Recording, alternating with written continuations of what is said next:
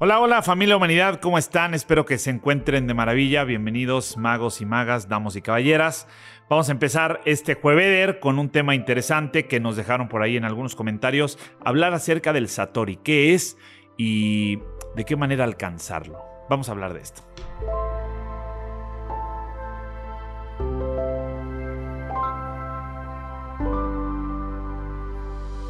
Bien, vamos a comenzar. El Satori eh, es propiamente, significa comprender, ¿no? Ese es el significado que se le da a esta palabra Satori. Es, eh, es de origen budista, viene del budismo zen en realidad, y es una parte de alcanzar un momento eh, como de, de eureka, ¿no? Diría Arquímedes, un momento como de de iluminación, un momento de descubrimiento en donde estamos en atención plena. Eh, el Satori o alcanzar el Satori es justamente cuando llegamos y alcanzamos eh, la, la comprensión, cuando comprendemos algo que tiene que ver en realidad con algo que se está contemplando. Eh, ¿Se alcanza o de qué manera alcanzarlo? Cuando soltamos el entendimiento, cuando se suelta el querer entender o el entendimiento de la situación, de la cosa que estamos viendo, cuando soltamos el entendimiento como tensión, ¿no? O sea, el entendimiento de quiero entender esto, quiero entender esto, y en realidad me estoy sintiendo como, como contención. Eh, hay una tensión, una fuerza de inercia que genera este entendimiento en relación a las cosas y lo que estoy viendo, lo que está pasando, lo que estoy contemplando con la persona con la que estoy conviviendo en ese momento. O sea, hay un, hay un punto en el que si soltamos el querer entender toda situación que se presenta como tensión para poder anclar eh, inseminar o aprehender eso que nos está presentando la situación o la cuestión manifestada, ¿no? Como persona, como objeto, es que alcanzamos este satori, este estado de comprensión eh, completa, de total presencia, de atención plena, ¿no? Ese es como alcanzar el satori. Entonces, eh, yo entendería los pasos del satori como cuatro básicos. Comprender, eh, para no entender y llegar a contemplar en atención plena. ¿no? O sea, comprender es no tratar de entender, simplemente eh, estar enfocado en lo que está sucediendo en ese momento.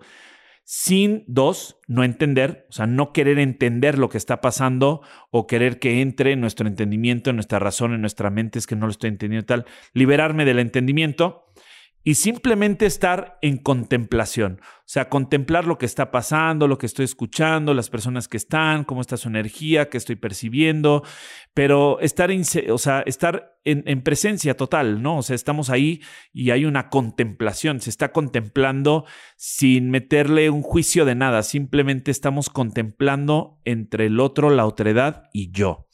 Y por último, atención plena, ¿no? Atención plena a cada palabra, a cada situación, ¿Qué es eso que está acompañando la situación? Es decir, la situación que se presenta y las situaciones acompañadas, ¿no? O sea, una atención plena. Entonces, lo entenderemos de esta manera.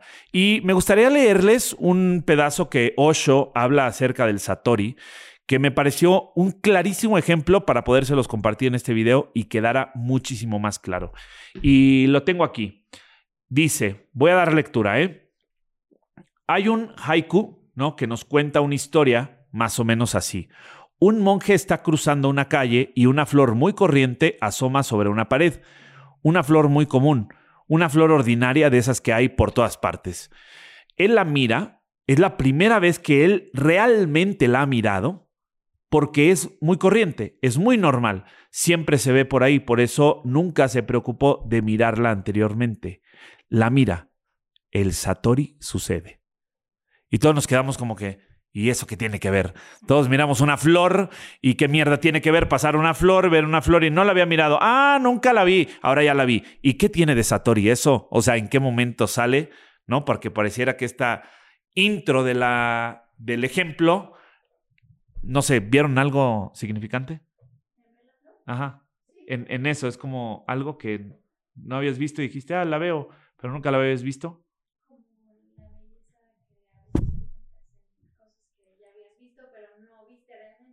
Que ya habías visto, pero no viste realmente.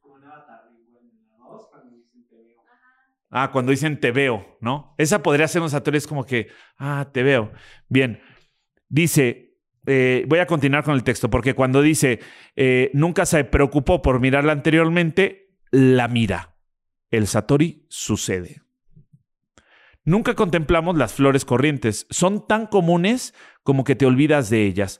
Por eso el monje nunca antes había visto esa flor, aunque ya la había visto, pero por primera vez en su vida la ha visto y el suceso se convierte en un fenómeno. Este primer encuentro con la flor, con esta flor corriente, se convierte en algo singular. Ahora él se siente apenado por ella. Siempre había estado ahí esperándole, pero él nunca la había mirado. Siente pena por ella, le pide perdón y la cosa sucede. La flor está ahí y el monje está delante de ella. ¿De quién ella? De la flor. ¿Qué hace la flor? Baila y él observa que está bailando y alguien le pregunta, ¿no? Pero él la observa bailando y él está bailando. Entonces alguien se acerca al monje y le pregunta, ¿qué estás haciendo? ¿No? O sea, imagínense un güey parado en la calle viendo una flor, ¿no? Y está bailando frente a la flor. Que llegue alguien y le pregunta, ¿qué estás haciendo? O sea, como, ¿qué bailas? Estoy bailando, bailando a la flor. Él contesta, he visto algo poco común en una flor muy común. La flor estaba esperando desde siempre. Nunca la había mirado antes pero hoy sucedió el encuentro. La flor ahora ya no es corriente, ya no es común, porque comúnmente no ha sido la corriente de la flor ahora. El monje ha penetrado en ella y la flor ha penetrado en el monje. ¡Pum! ¿No?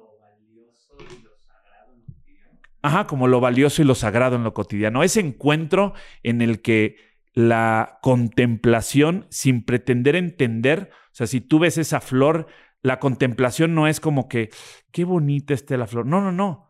O sea, simplemente ni siquiera, porque ya está entrando el juicio de si es bonito, es feo.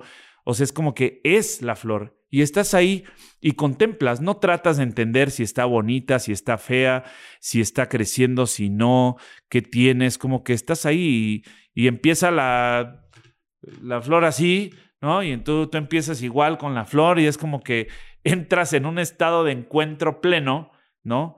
Aunque pareciera la cosa más ordinaria, que encuentras justamente ese extra que lo vuelve, eh, lo vuelve extraordinario.